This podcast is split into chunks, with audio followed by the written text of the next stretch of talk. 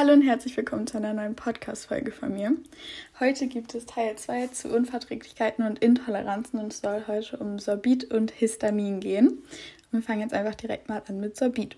Sorbit ist ein Zuckeralkohol, den man auf Zutatenlisten auch unter der Kennzeichnung E420 findet.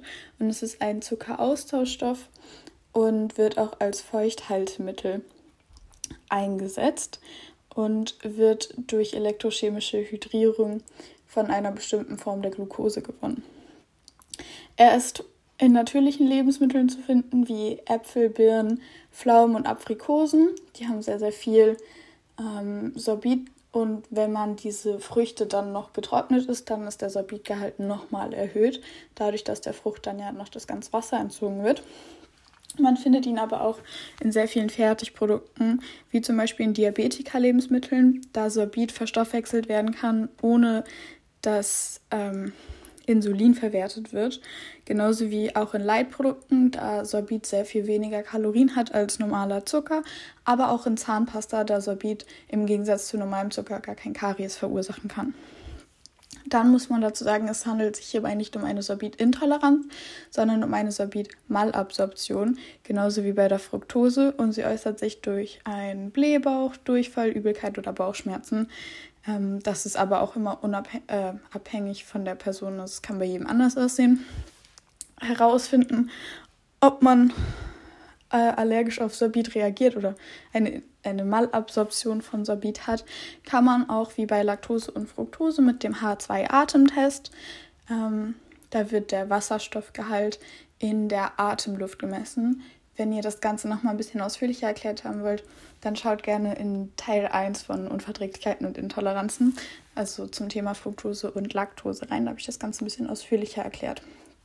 Und es handelt sich hierbei um eine Malabsorption, da Sorbit im Körper in Fructose umgewandelt wird und somit an das gleiche Eiweiß bindet wie auch die Fructose, um dann im Darm aufgenommen zu werden. Das heißt, Fructose hemmt, äh, Sorbit hemmt die Fructoseaufnahme und ist deswegen auch oftmals zusammen mit einer Fructosemalabsorption ähm, bei einer Person zu finden. Dann die Therapie ähm, ist auch sehr, sehr, sehr schwierig. Da gibt es keine Medikamente oder sowas gegen. Man muss halt dann einfach auf sorbithaltige Lebensmittel verzichten und kann natürlich auch dann seine Belastungsgrenze austesten, wie auch bei einer Fructose. Also dadurch, dass es meistens eh zusammen vorkommt, kann man da gut dann eine Karenzphase einlegen und dann sich langsam wieder an die Lebensmittel herantasten. Man sollte aber bei einer Sorbitmalabsorption auch andere Zuckeraustauschstoffe meiden, da die meisten in Fructose umgewandelt werden und somit halt auch dann die Aufnahme von Sorbit oder halt Fructose hemmen und man dann vielleicht seine Symptome auch noch verschlimmert, obwohl man ja eigentlich kein Sorbit oder keine Fructose zu sich nimmt. Dann kommen wir zu Histamin. Und Histamin ist ein wenig anders als Sorbit, Fructose und Laktose. Ist nämlich kein Zucker. Histamin ist ein Neurotransmitter, das heißt, er ist an der Reizweiterleitung im Nervensystem beteiligt. Er ist aber auch genauso im Immunsystem, also er ist ein Neurotransmitter, der im Immunsystem ähm, beteiligt ist bei einer Allergie. Und zwar lässt Histamin dann das Gewebe anschwellen Deswegen hat man dann, wenn man zum Beispiel eine Erdnussallergie hat, so einen angeschwollenen Hals, wenn man Erdnüsse isst. Histamin ist aber zusätzlich auch noch für den Schlaf-Wach-Rhythmus und die Appetitkontrolle zuständig.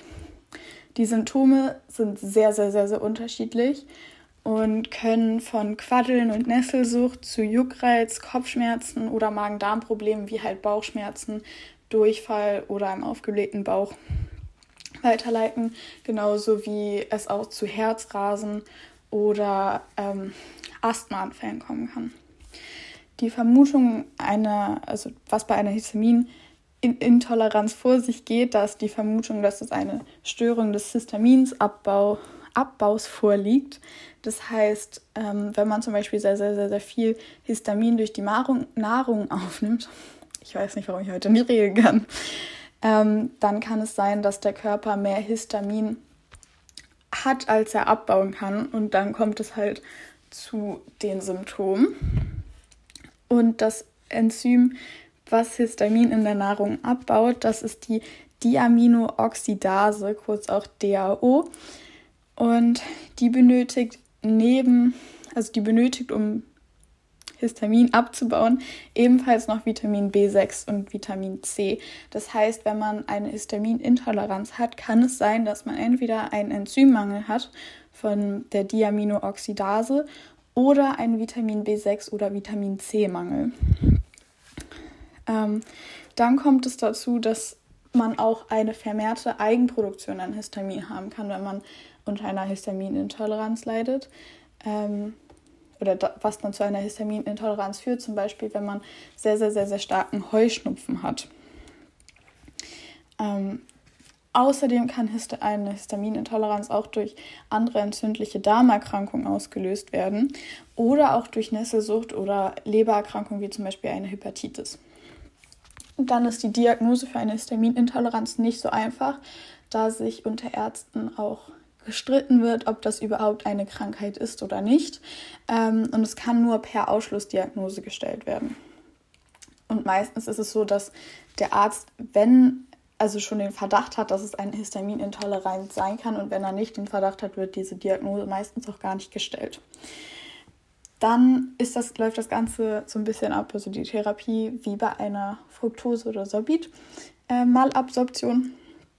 Äh, und zwar macht man erstmal eine Karenzphase, die dauert 10 bis 14 Tage und da sollte man möglichst wenig Histamin zu sich nehmen. Das ist nicht so einfach, deswegen kann man auch keine histaminfreie Ernährung ähm, durchziehen, weil in sehr, sehr, sehr, sehr vielen Lebensmitteln Histamin ist. Aber da komme ich gleich nochmal zu. Danach geht das dann weiter in eine Testphase, wo man sich langsam, wo man langsam wieder histaminreichere Lebensmittel integriert in kleineren Portionen und sich so ein bisschen an seine Belastungsgrenze rantastet.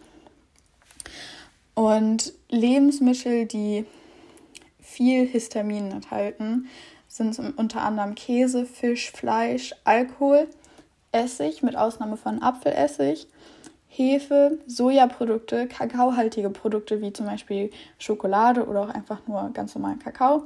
Dann auch noch Schwarztee, Hülsenfrüchte, Nüsse, Beeren und Zitrusfrüchte und auch noch Birnen und Kiwis.